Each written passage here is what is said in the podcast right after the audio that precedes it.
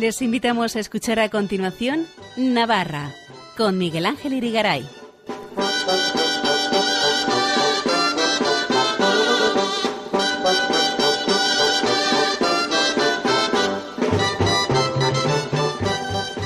Buenas noches, amigos oyentes de Radio María. Bienvenidos a este programa Navarra en su edición del lunes 18 de enero de 2022 que vamos a dedicar en primer lugar a seguir la toma de posesión el pasado lunes 10 de enero de la nueva rectora de la Universidad de Navarra, fundada por San José María Escribá de Balaguer, María Elizalde. Luego vendrán las Jotas, como siempre, con Elena Leache. No se lo pierdan. Empezamos.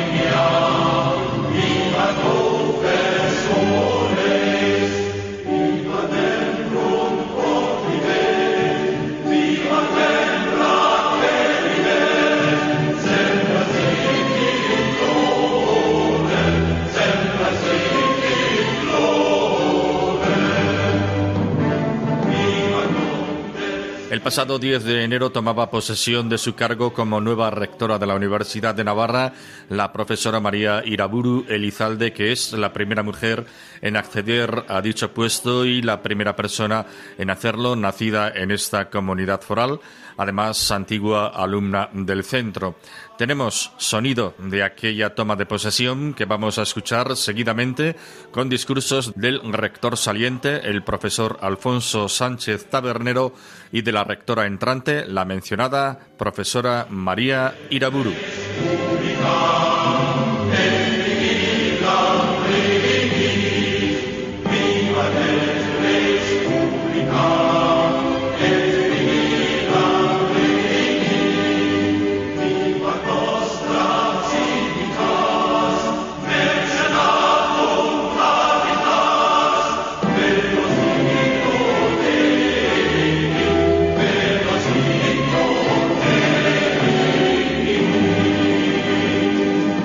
Buenos días a todos y bienvenidos según eta ongi Va a comenzar el acto de toma de posesión de la excelentísima señora doña María Iraburu Elizalde como rectora magnífica de la Universidad de Navarra.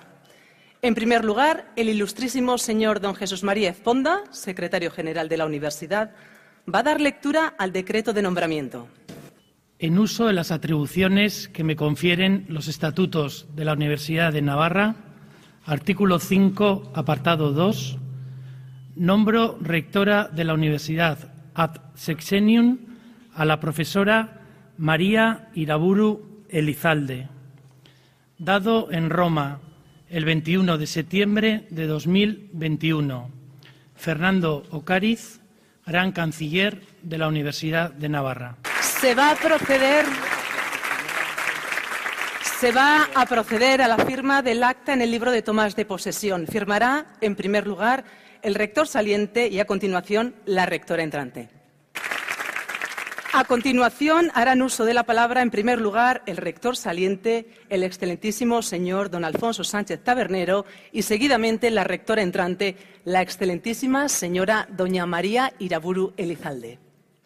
Se ve que estamos con ganas de aplaudir esta mañana para ver si nos quitamos el frío eh, buenos días, Segunón, bienvenidos, bienvenidas al acto de toma de posesión de nuestra nueva rectora María Iraburu. Bienvenidos a este patio del edificio central de la universidad, bajo la mirada afectuosa de San José María, nuestro fundador.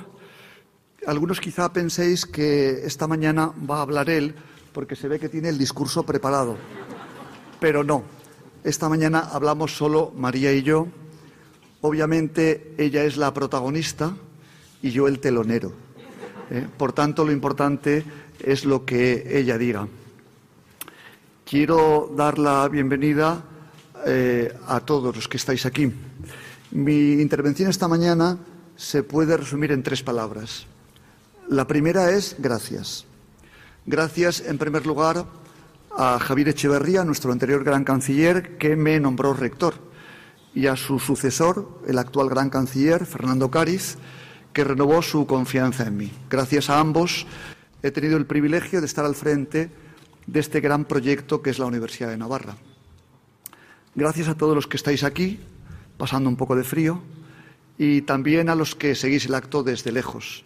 Gracias en particular a las autoridades presentes, gracias a los consejeros, del Gobierno de Navarra. Siempre he sentido estos años al Gobierno de Navarra cercano, próximo y con afán de colaboración, como me ha sucedido con los gobiernos anteriores con los que he trabajado en el rectorado, presididos por Usue Barcos, Yolanda Barcina, Miguel Sanz, a los que también agradezco su presencia. Gracias a las autoridades del Parlamento de Navarra, al alcalde de Pamplona, Enrique Maya, profesor de la universidad desde hace tantos años.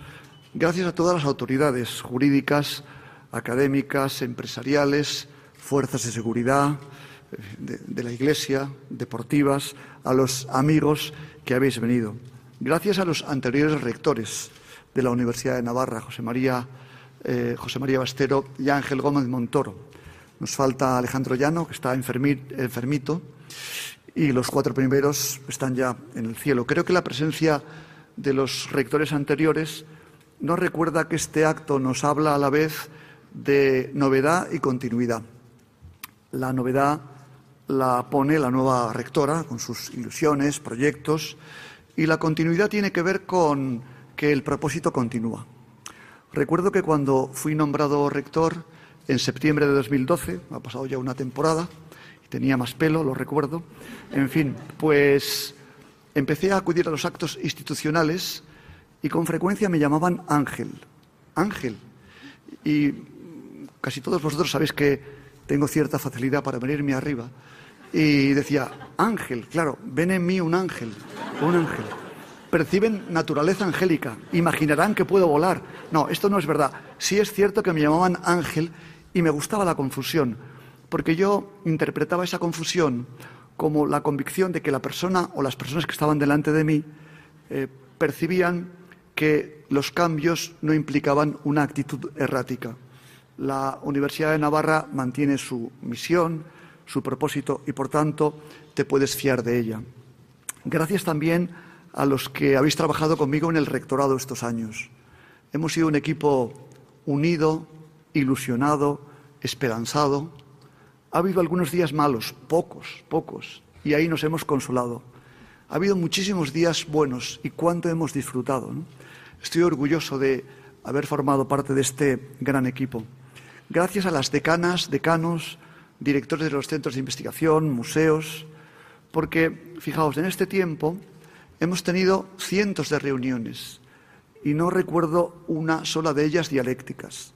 Nunca ha habido vosotros, los del rectorado, contra nosotros, sino que siempre hemos buscado lo mejor de la universidad, aunque esa solución no fuera en ese momento la mejor para lo que cada uno tenía entre manos. Y creo que de esta corresponsabilidad, de esta visión de conjunto, se han derivado muchas cosas buenas para la universidad. Quiero acordarme también de los centros de la universidad que no tienen su sede en Pamplona, el IES, Tecnun, CEIT y SEM. Aunque parece que estáis lejanos, siempre os hemos sentido muy cercanos.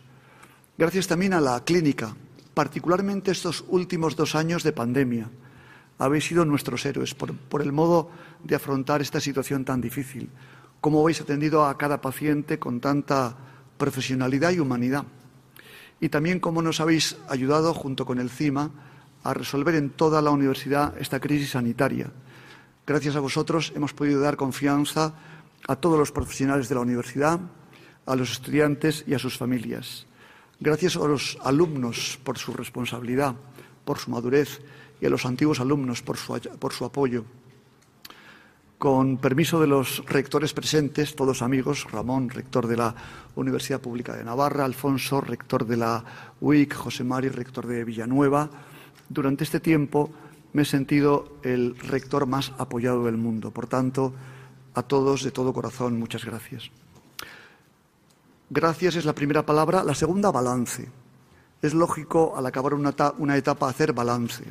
Cada uno hace su balance. Recuerdo que cuando anunciamos el cambio, el equipo de comunicación de la universidad publicó una web especial con balance de todo lo que ha pasado este tiempo. Nuevos centros de investigación, grados, posgrados, eh, en fin, la clínica de Madrid, la sede de posgrado, el Museo de Arte, bueno, muchas cosas muy interesantes. Y es verdad que hemos avanzado este tiempo, pero hemos avanzado sobre todo porque en la universidad hemos trabajado 6.300 hombres y mujeres que cada día hemos querido dar lo mejor de nosotros mismos. Esa es la causa del avance. En todo caso, si yo tengo que hacer un balance, me fijaría realmente en tres cosas. La primera es que, en mi opinión, ha quedado más claro aún eh, el hecho de que la universidad solo existe para servir y que además lo hace en colaboración con otras muchas instituciones.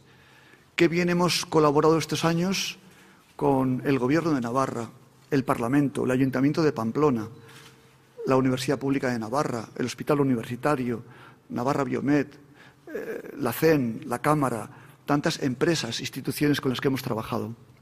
San José María solía decir que en la universidad teníamos que trabajar codo con codo con los demás. Y me gusta mucho esa expresión porque parece que entre codo y codo no hay distancia, nada separa. Pues bien, creo que este es el primer hecho relevante que vale la pena recordar. El segundo vino a mi cabeza hace algunas semanas cuando Esteban Morrás recibió, que lo veo por ahí, muy eh, merecidamente el premio de la Cámara. Al repasar su trayectoria, Esteban nos dijo que en una empresa había estado poco tiempo porque él estaba acostumbrado a trabajar con gente a la que le brillaran los ojos. Bueno, pues para mí ha sido muy relevante estos años trabajar con gente a la que le brillaban los ojos. Gente, como decía antes, empeñada en dar lo mejor de sí mismo, lo mejor de sí misma, porque eran conscientes de la relevancia de su tarea y también porque se sentían valorados en su trabajo.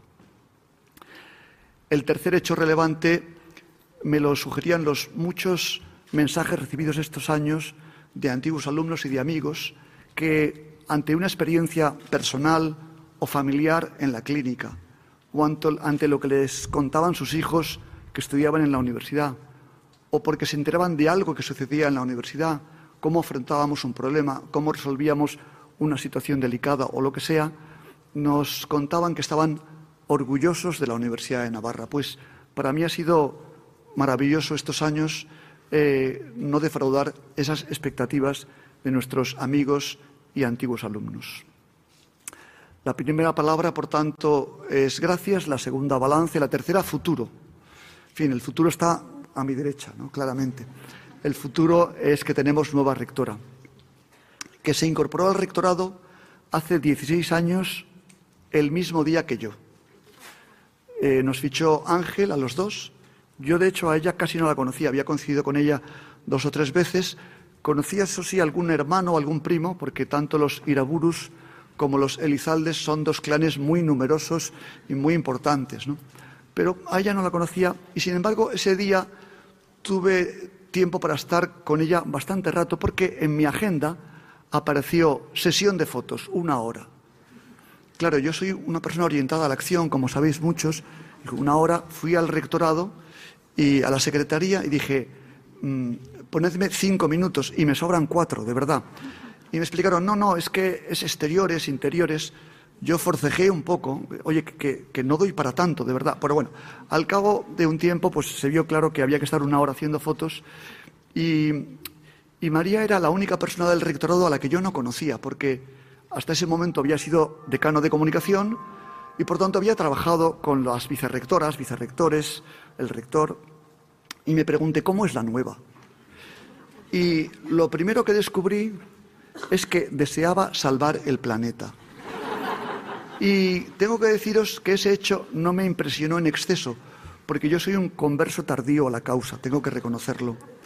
Pero muy pronto detecté también que María tiene las tres condiciones necesarias para cualquier gobernante. Veis que todos son, son tres, ¿no? Tres palabras, tres hechos relevantes, tres condiciones del buen gobernante.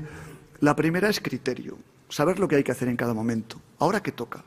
Toca avanzar o parar. Toca endeudarse o disminuir el coste financiero. Palo o zanahoria. En este grupo metemos un jovencillo que aporte entusiasmo o un veterano que proporcione experiencia. Bueno, María sabe mirar lo que hay y decidir lo que conviene. La segunda característica del gobernante es la determinación. Es verdad que las ideas brillantes ayudan y yo os veo, os conozco prácticamente a todos y sé que sois hombres y mujeres de ideas brillantes. Yo creo que también tuve una brillante hace como 20 o 30 años, pero qué importante también es el día a día, la tenacidad, la constancia, no rendirse. Y yo he trabajado, como digo, con María 16 años y no, no le conozco un día malo, no le he visto un día de pereza, no le he visto bajar los brazos. María es una mujer tenaz, perseverante, con determinación. La tercera característica es la empatía. Si el criterio es la cabeza y la determinación son los brazos, la empatía es el corazón, la capacidad de ponerse en la piel de los demás. Los demás no son robots, tienen circunstancias, contextos. En la Universidad de Navarra el ordeno y mando no funciona, porque hemos descubierto que al final cada uno, cada una acaba haciendo lo que le da la gana. Creo que esto pasa, por cierto, casi en cualquier lugar. Por tanto, el único liderazgo que funciona es el, el empático, el inspirador, el motivador, el alentador. Y ese es el modo de gobernar de María, que es además una mujer valiente y magnánima. Tiene grandes sueños y todos sabemos que si no tenemos grandes sueños, nunca llegamos a un lugar que verdaderamente merezca la pena. Sabes además, María, que cuentas con el apoyo incondicional de todos. Por tanto, a la palabra futuro hay que responder que solo tenemos motivos para mirar el futuro de la Universidad de Navarra con esperanza. Acabo ya y os agradezco a todos de nuevo vuestra presencia aquí, pero sobre todo os agradezco de verdad lo mucho que habéis ayudado, que ayudáis y que en el futuro ayudaréis a esta maravillosa aventura que es la Universidad de Navarra. Muchas gracias.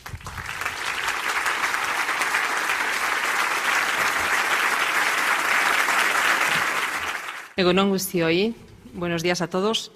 Quiero empezar mis palabras, ante todo, manifestando mi agradecimiento al gran canciller, don Fernando Ocariz, por su confianza. He aceptado ser rectora de la Universidad de Navarra, consciente de estar ante una empresa de gran envergadura que nadie puede considerar que está suficientemente capacitado. Pero luego también con la seguridad que da el ejemplo de los que nos han precedido. Esos hombres, esas mujeres que año tras año se han dejado la vida en esta aventura universitaria y que han contribuido a que la Universidad de Navarra sea la realidad que ahora vemos. También sé que cuento con los que actualmente sacáis la universidad adelante, profesores, estudiantes, investigadores, directivos, personal sanitario y de administración y servicios. Vuestra calidad humana y profesional, vuestro amor a la universidad nos han permitido salir fortalecidos de las crisis y dificultades que nunca han faltado. Mi agradecimiento va también a Alfonso Sánchez Tabernero. Como ha dicho, hemos trabajado durante 16 años en el mismo equipo de rectorado, quiero decir, los últimos nueve siendo el rector. aquí voy a salirme del guion y voy a decir que he prestado un último servicio a la Universidad de Navarra al no mencionar ningún equipo de fútbol en sus palabras. Gracias, Alfonso. Sí. Pienso que doy voz a mis, a mis compañeros y digo que de él hemos aprendido nuevamente tres cosas. La primera, un optimismo imbatible, fundamentado en su pasión por la Universidad de Navarra. La segunda, una mentalidad estratégica que siempre busca nuevos desafíos y que no permite que lo circunstancial o cuestiones menores distraigan de lo importante. Y en tercer lugar, quiero destacar la confianza. Confianza en las personas, práctica, real, que crea un entorno de libertad que favorece la creatividad y el crecimiento. Confío que este legado siga inspirando al equipo que ahora tomará el relevo. Como bien se ha señalado, la universidad se ha desarrollado en los últimos años en extensión y en profundidad, desde lo más externo y material hasta lo más intangible. Tenemos una clínica con dos sedes, un museo de arte contemporáneo, un nuevo edificio del IES y muchos proyectos, tanto en investigación como en docencia. Se ha extendido también la red de relaciones formales e informales de la universidad con innumerables personas y entidades. En primer lugar, con nuestros antiguos alumnos, que son parte insustituible de nuestro futuro, y con muchos otros amigos, instituciones y empresas que se suman a nuestros planes o nos hacen partícipes de los suyos y que nos permiten afrontar nuevas metas. Tenemos, por otro lado, la convicción de que la universidad puede tener un impacto aún mayor no tanto por los medios de que dispone, que siempre serán limitados, sino por el poder transformador de las personas cuando trabajan con profesionalidad y compromiso. Esta dimensión de compromiso, compromiso con el entorno, compromiso con las personas, es el hilo conductor de la Estrategia 2025, que bajo el lema Universidad y Sostenibilidad señala las líneas de avance de la Universidad de Navarra en los próximos años. Una docencia transformadora una investigación enfocada a cuestiones ambientales, sociales y económicas y proyectos interdisciplinares, como el Centro Bioma y su Museo de Ciencias, que nos permiten contribuir a los grandes desafíos de nuestro tiempo. Estos objetivos y otros que irán apareciendo al cabo de los años son una invitación a que la universidad, a que cada uno de nosotros despliegue su aportación en dos dimensiones, que podríamos describir con los términos de identidad y dinamismo. Identidad, porque la universidad tiene una contribución propia e irreemplazable, que requiere de nosotros ser siempre y ante todo universitarios, personas reflexivas, abiertas a las grandes preguntas y a la aportación de todos los saberes, comprometidas con la verdad, esté donde esté y venga de donde venga, porque no somos sus dueños y dinamismo, porque la universidad, empleando una expresión de su fundador, espolea la, la pasividad y despierta fuerzas que dormitan. Dinamismo para cuestionar los paradigmas imperantes y proponer otros nuevos. Dinamismo para ser sensibles a las necesidades de nuestro entorno, para aprender de nuestros estudiantes, de nuestros colegas, para atrevernos a romper con inercias y arriesgar sin miedo a equivocarnos. Identidad y dinamismo se exigen mutuamente. La identidad sin dinamismo es esclerosis y acaba por no ser identidad. El dinamismo sin identidad es dispersión y termina por agotarse y ser estéril. Finalmente, querría dirigirme a las autoridades navarras aquí representadas y luego también con la ilusión de ser la primera rectora nacida en la comunidad foral que la universidad sea de Navarra no es un mero accidente, geográfico. Desde sus orígenes, los que la iniciaron quisieron que fuera un proyecto social, integrador, enraizado en esta tierra y abierto al mundo. Y que contase con el apoyo de muchos amigos y de las instituciones públicas y privadas que aprecian su tarea en beneficio de la sociedad. Por nuestra parte, seguiremos trabajando por el desarrollo de Navarra, desde la investigación, la asistencia sanitaria y la docencia, sostenidos por los principios del humanismo cristiano, que por convencimiento, no por táctica, respeta y fomenta la dignidad y la libertad de personas y de instituciones. La universidad siempre ha sido un espacio para la amistad y para la colaboración entre estudiantes y profesores, entre colegas, entre empleados. Tenemos el reto y la oportunidad de que sea también espacio de co-creación entre instituciones, de modo que entre todos contribuyamos de forma más eficaz y duradera al bien común. Muchas gracias. Es que ricasco.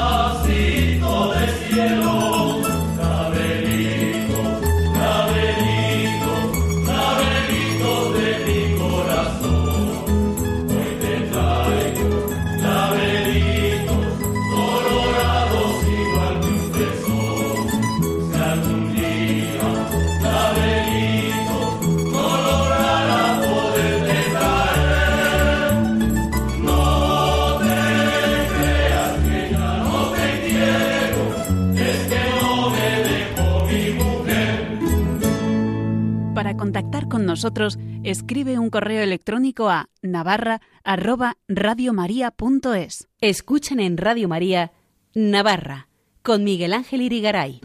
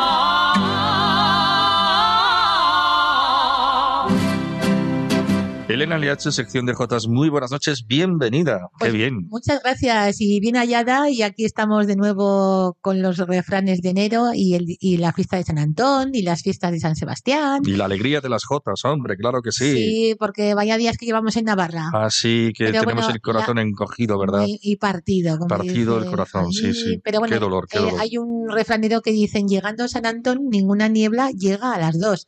Las cinco dan ya con sol, el día de San Antón. Y el 20 de enero, San Sebastián el primero. Pero detente varón, que primero San Antón. Así que hemos comenzado con esta jota tan bonita de, de- nacida en Murchante, de por Simeona Bozal, y que la interpretaba eh, en Gracia Ariza, y que es la madre de Cristóbal Jiménez, jesuita de Tudela, que ahora está, creo, por Salamanca. Sí, Y de al paso, que mandamos un saludo. eso mismo, yo creo que le llegará. Esperemos, esperemos. Y después eh, hemos escuchado a las voces maravillosas de Faico y Josefina. Y, y con todo nuestro dolor, pues queremos mm, recordar a la, a la profesora, a la docente Sara Pina Yeregui, de 38 años, natural de Cortés, profesora de educación especial en el Colegio de Castejón, que la encontraron muerta en su domicilio en Tudela el pasado lunes y que al parecer pues no sabemos si era de su marido. En fin, este hecho ha, conmocionado a toda Navarra, al mundo del magisterio, las mujeres maestras, especialmente tu hermana y la mía, Sí, y nuestro recuerdo para ella. Entonces recogí el otro día, esta es una profesora de- del colegio de, de Corella que se llama eh, Inmaculada Blanco y fue, creo que fue maestra de religión y ahora creo que es de profesora de, primaria. Y ella le dedicó unas palabras el día, hace poco en su Facebook, decía, dulcemente Sara. Hace muy poco, el 17 de diciembre, cuando pude ver tu sonrisa en la presentación de su libro, del libro de, de Inma Blanco. Desde justo a- ayer tarde, este corazón late a destiempo, a veces con lloro, otras rabioso, en todo momento incrédulo por lo acaecido. Te cuento que en el cole, tu cole de años atrás, Corella, un minuto de silencio se ha quedado en poco, porque los silencios ecos de tu recuerdo golpea cada peldaño, cada pared, cada pizarra, la sala de profesores, lugar donde nació nuestra amistad, también está de luto. Aprendiste el lenguaje para los sordomudos. Ese lenguaje hoy también grita de ira y de dolor. Sara, dulcemente Sara. Me viene a la memoria la excursión a Logroño con los peques de Corella.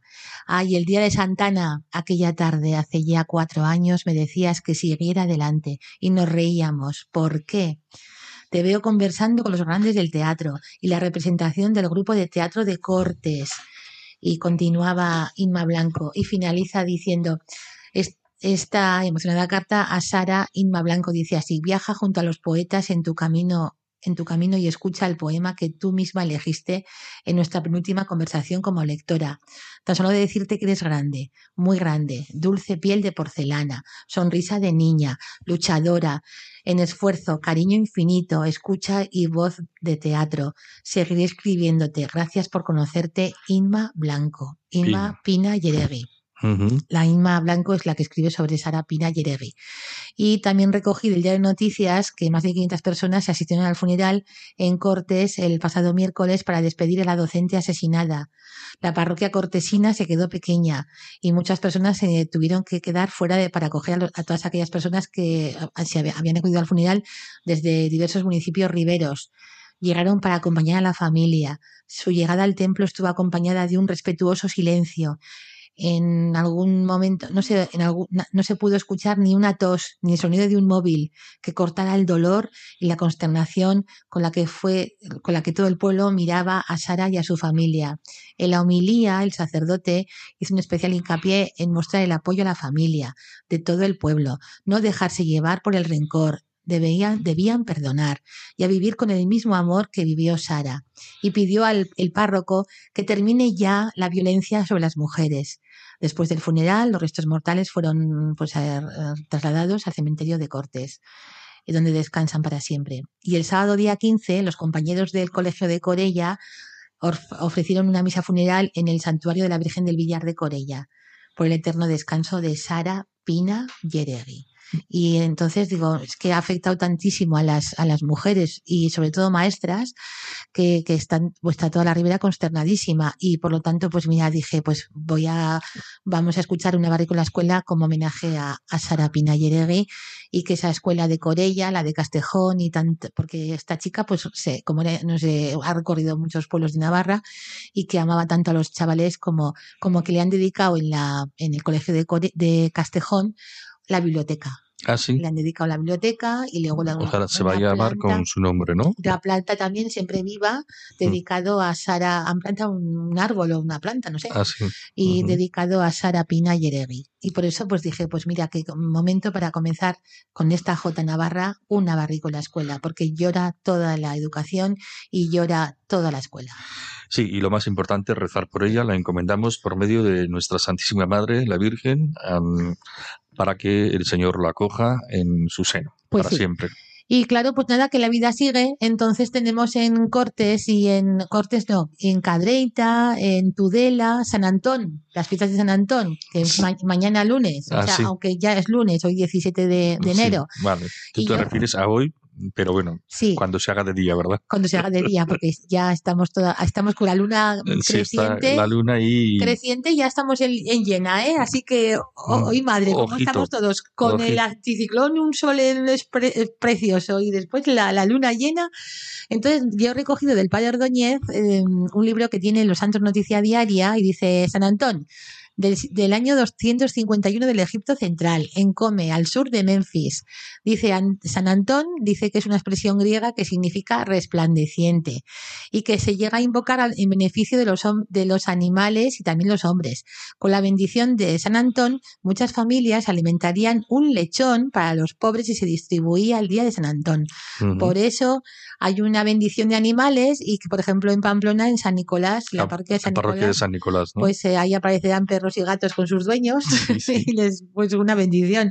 Y también en Tudela, eh, mañana de 10 a 2, en la Plaza de los Fueros, darán vuelticas en una, a la Santa Cruz. En la Plaza de los Fueros hay una Santa Cruz, ya, una ya. escultura, una, una escultura, es decir, un, y Ujú. entonces ahí le darán vuelticas y hay un sorteo de lotes derivados del cerdo y van a también van a ofrecer la bendición, no sé, de- desde la parroquia o desde la desde la catedral, no sé. Y bueno, en Cadreita también el viernes 14 de enero hubo también hoguera y reparto de nueces y tostadas por medio de, de la fiesta de San Antón.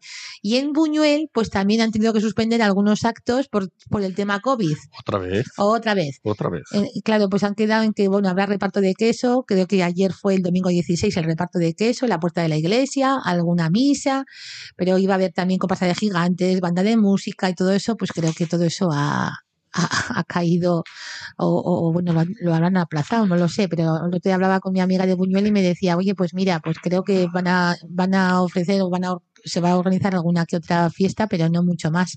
Ya, ya. Y, y eso es, y por ejemplo, pues en, en, en, a ver, en Tafalla, ah, bueno, primero tenemos en Caparroso, en, bueno, San Sebastián, en Sangüesa y en Tafalla. Y en, también en Alsasua, por ahí, no sé si en Alsasua o por, la- por la Barranca. Bueno, pues el 20 de enero en Sangüesa también se han suspendido las fiestas de San, de San Sebastián. Vaya, por Se Dios. habían programado chupinazos, toros de fuegos, marcha procesional, ronda jotera, pero por no poner en riesgo la salud de los sangüesinos, pues han suspendido. Pero en Tafalla, por ejemplo, sí que parece que van a celebrar la fiesta de San Sebastián con marcha procesional, desfile de corporación municipal, gigantes y cabezud, gigantes y banda de música, pero solo el pasacalles. Ah, solo el Y luego subida a la iglesia de Santa María y luego bajada, pero no nada más de, no hay bailes y cosas así. Ya, ya, ya. No sé. La cosa es que creo. Y en Caparroso tienen San Babil. San Y mira, van a hacer, tienen organizado encierros populares con tres ganaderías. ¿Ah, para sí? el 21, el 22 y el 23 de enero. Va a haber ganaderías como La Parte, Mateo y Santos Zapatería. Fíjate, Aquí cada uno hace lo que quiere, me parece, ¿no? no sé, chico. No sabemos lo que, cómo están las cosas. sabe. Bueno, bueno, bueno. Bueno, pues nada, si te parece, vamos a escuchar otra Jota, si te parece, Pues o vamos no. a escuchar una jota que nos dedica Felicio Murillo. Ah, sí. de Murillo el Fruto en el tiempo del homenaje a, a las hermanas Leache y Noche Bretos, el día del homenaje de la misa de la escalera del 1 de enero, 2 de febrero, 3 de marzo, 4 de abril, pues el 1 de enero que nos ofrecieron, nos impusieron un pañuelo rojo rojo de honor, muy bonito, con una estupenda y emotiva ceremonia, que en fin te la voy a contar un poco ahora, pero os la voy a contar ahora a todos los oyentes. Pero, vamos Pero a antes escuchamos esta jota y luego nos cuentas, ¿no? compuesta por Felicio Murillo la letra, la música es popular, creo que es del maestro Turrillas, y dice algo así como a los pies de San Fermín un merecido homenaje. En la escalera se le, rindió a las hermanas Leache y a Merchebretos las joteras de la calle Mayor, vaya emoción. Joteras que han trabajado por nuestra jota con gran tesón. Y es muy simpática, digo, me la envía el otro día, digo, pues mira, majo, venga, Hala, para la radio. que salao. Que salga. Pues Feliz- sale y adelante. Que salao, Felicio Murillo, de Murillo de Fruto, poeta, estupendo, así que gracias y lo vamos a escuchar. Venga, a por ello.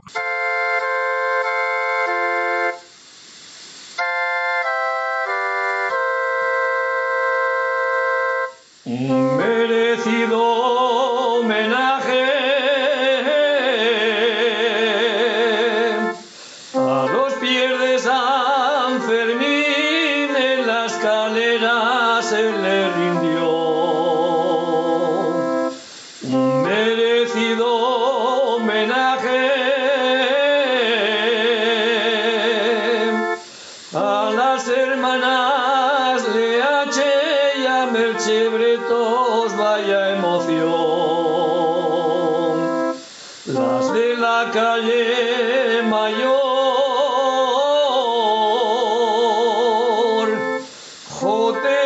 han trabajado por nuestra jota con gran tesón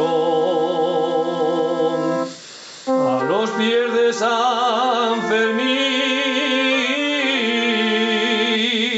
Bueno, qué gracia, ¿no, Elena? Ah, sí, sí, qué bonita. Muchísimas gracias a Felicio Murillo y además, bueno, pues mira, que se escuche hasta en Sebastopol, Así. esta jota del pañuelo rojo, un pañuelo rojo y un pañuelico rojo de honor. Yo, cuando vaya a Sebastopol, igual ya te han puesto unas letras de oro en la plaza principal, no. ¿no? ¿Eh? Hay que ir con más humildad por la vida, ¿eh? Miguel Ángel, no, tampoco es eso.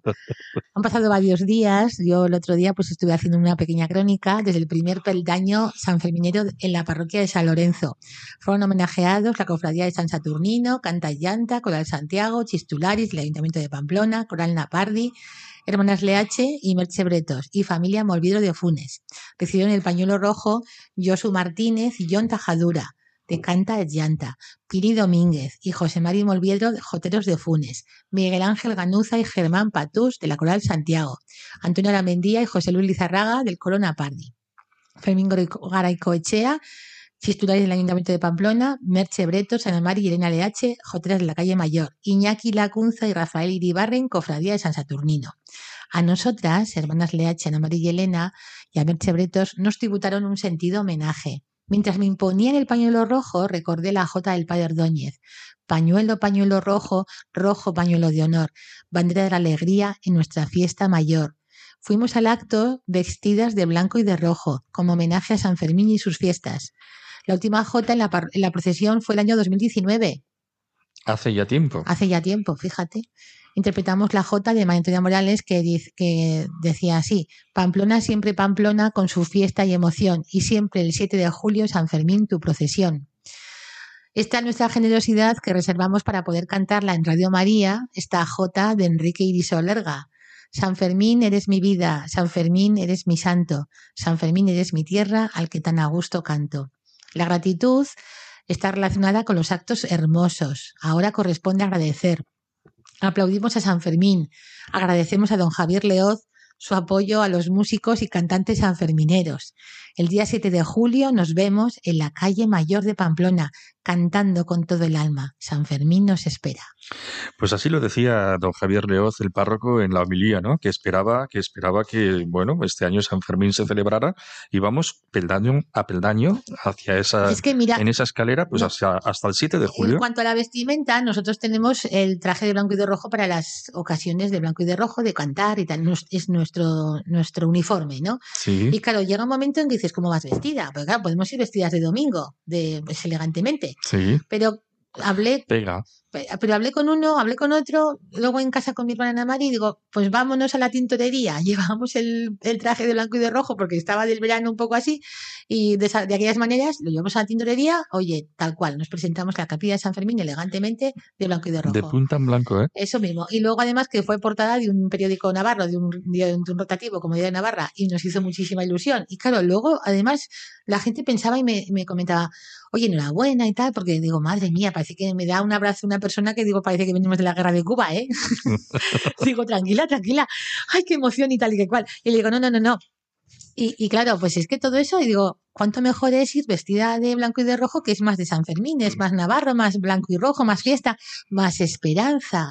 Sí, sí. Y, y, a mí me parecía bien y claro, luego, luego salió en todas las fotografías, pero es una, es que si no, Majo, te vuelves loco. ¿De qué vas vestida? ¿De rojo, de azul, de verde? Bueno, es una buena idea. La verdad que a mí me pareció muy bien Luego y además también- yo creo que pegaba, pegaba muy bien, ¿no? Sí, con, y el, luego eve- otro con el evento. del Corona Party, por ejemplo, vinieron con el delantal, la Ah, sí. Sociedad Gastronómica Ah, Napardi. qué bonito, y- qué bonito. Son su- una sociedad gastronómica. Eso, los de.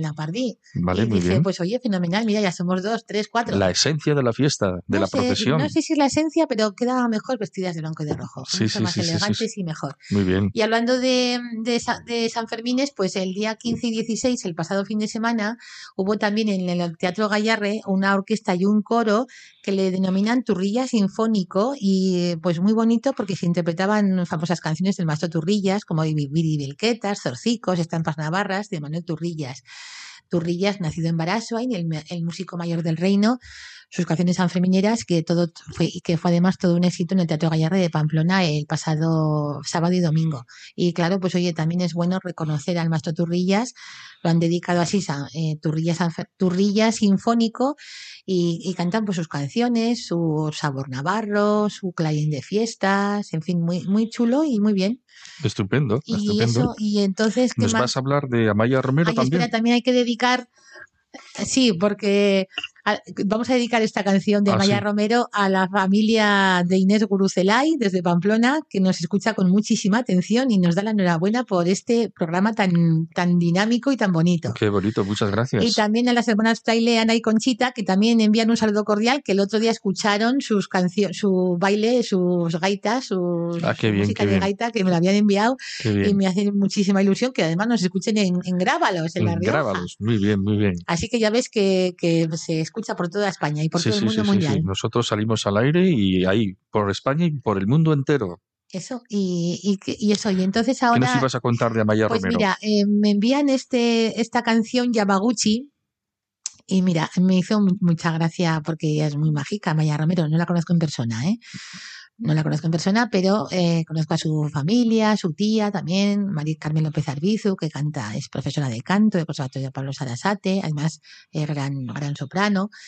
Y esta es una canción que, mira, cuando yo estudié en el Conservatorio de Pablo Sarasate Estética e Historia de la Música, cuando ocurrían, eh, las- nos explicaban que eran las influencias, ¿no? Entonces, esta canción Yamaguchi, bajo mi concepto de cómo lo estudiábamos, el, como estudiábamos en, arte, ¿no? Pues mira, este autor tiene inspiración e, e influencias barrocas. Este otro autor tiene del impresionismo también influencias. Y en música sucede parecido. ¿Y qué, qué ha pasado con Amaya Romero y su tema Yamaguchi, que está influenciada porque está organizado como ritmo de J? De Ah. Las influencias es que expresamos así influencias, ¿no? Como, como un original ritmo que parece una J, que así lo definimos, y así me lo comentaba y siempre nos lo, nos lo, lo estudiábamos con Berta Moreno, nuestra profesora en el Conservatorio Pablo Sarasate. Ella cuando nos indicaba la partitura, eh, como, como dicen en la música, qué influencias tiene en arte, en el barroco, como digo, en el impresionismo, en el arte contemporáneo. Pica- Por ejemplo, ves un autor y dices un cuadro y dices, mira, pues tiene influencias de Picasso, Sí, aunque no es Picasso, ¿no? claro, claro. Pues en música parecido. Sí, sí. Y esta Maya Romero tiene influencias de J De J, y ¿eh? además habla sobre el parque de Yamaguchi, que es un parque muy famoso en Pamplona, que es del donde, donde trabajó o donde evangelizó San Francisco de Javier, En la ciudad, la ciudad, la ciudad de Yamaguchi, en Japón. en Japón. Y por lo tanto, pues eh, se, se instala, se, se inauguró hace muchos años un parque parque en, en Pamplona, que está muy cerca de los, del centro hospitalario. Sí. Y Donde está el planetario de Pamplona. eso mismo. Ujú. Y claro, pues oye, Que pues, tenemos planetario, ¿eh? todo, aquí tenemos Mucho de todo, nivel, ¿eh? tenemos de todo. En Pamplona, en parte del extranjero, tenemos de todo. Y, y por lo tanto, pues me hizo muy- mucha ilusión y digo, mira, los estudiantes ahora estarán estudiando por aquello de las de los exámenes. Y digo, igual alguien nos escucha a estas horas, los estudiantes, igual alguno, algún jovencico, pues también vamos a traer con la J a los jovencicos. Y por lo tanto, pues mira, igual hasta la tengo que estudiar yo y aprenderla Estupendo. porque así tengo más repertorio y ahora voy a cantar mi, ca- mi canción Yamaguchi de Amaya, de Amaya Romero. Oye, pues quién sabe, igual me la aprendo, ¿eh? Ah, muy bien, fenomenal. Igual le pido a algún conocido su partitura y tal, o porque transcribirla ya es un poco más complicada, pero me la voy a aprender. Estupendo. Bueno, pues entonces lo que vamos a hacer nosotros, si no tenemos nada más, No, es escucharla. Yo creo que ya vale, ¿no? La vamos a escuchar y te vamos a despedir y será hasta dentro de dos semanas, Pues Elena. fíjate, hasta el 39 de enero ya nos vemos. Madre mía, madre mía. ¿cómo pasa Vamos la vida? corriendo, ¿eh? Vamos corriendo. Fu, fu, fu. Pues eso, así, así te lo, así estamos, así estamos. ¿o así nos despedimos. Y así te lo contamos, ¿o cómo es eso? Eso, Así eh, lo- así fueron las cosas y así se las hemos contado, eso, ¿verdad? alguna cosa será. Eso, bueno, pues nada. Hasta dentro de dos semanas, Elena, y muy buenas noches. Buenas noches, adiós, adiós. Hay un parque en mi Pamplona que yo quiero recordar. Florecí con los cerezos de aquel bonito lugar, de aquel bonito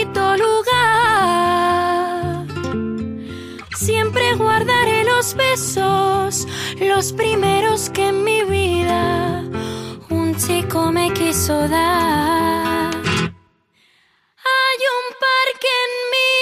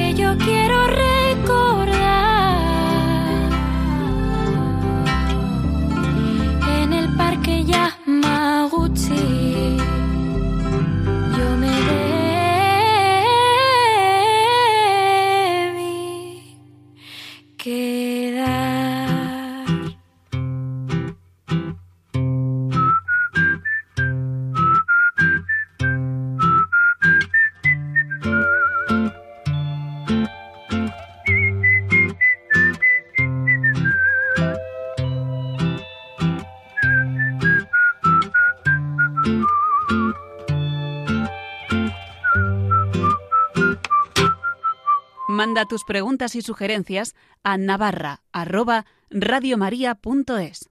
Navarra en Radio María. Nos vamos, volvemos el 31 de enero con más cosas de Navarra. Ahora les dejamos con la estupenda explicación del Catecismo de la Iglesia por Monseñor Munilla, obispo electo de Orihuela, Alicante.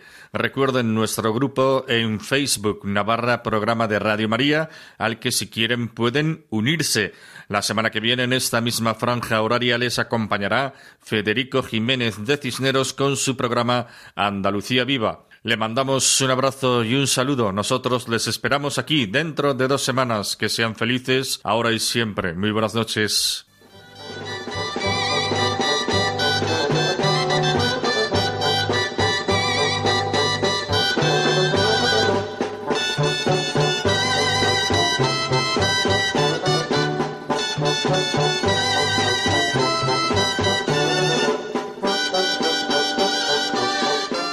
Y así finaliza en Radio María Navarra, un programa que dirige Miguel Ángel Irigaray.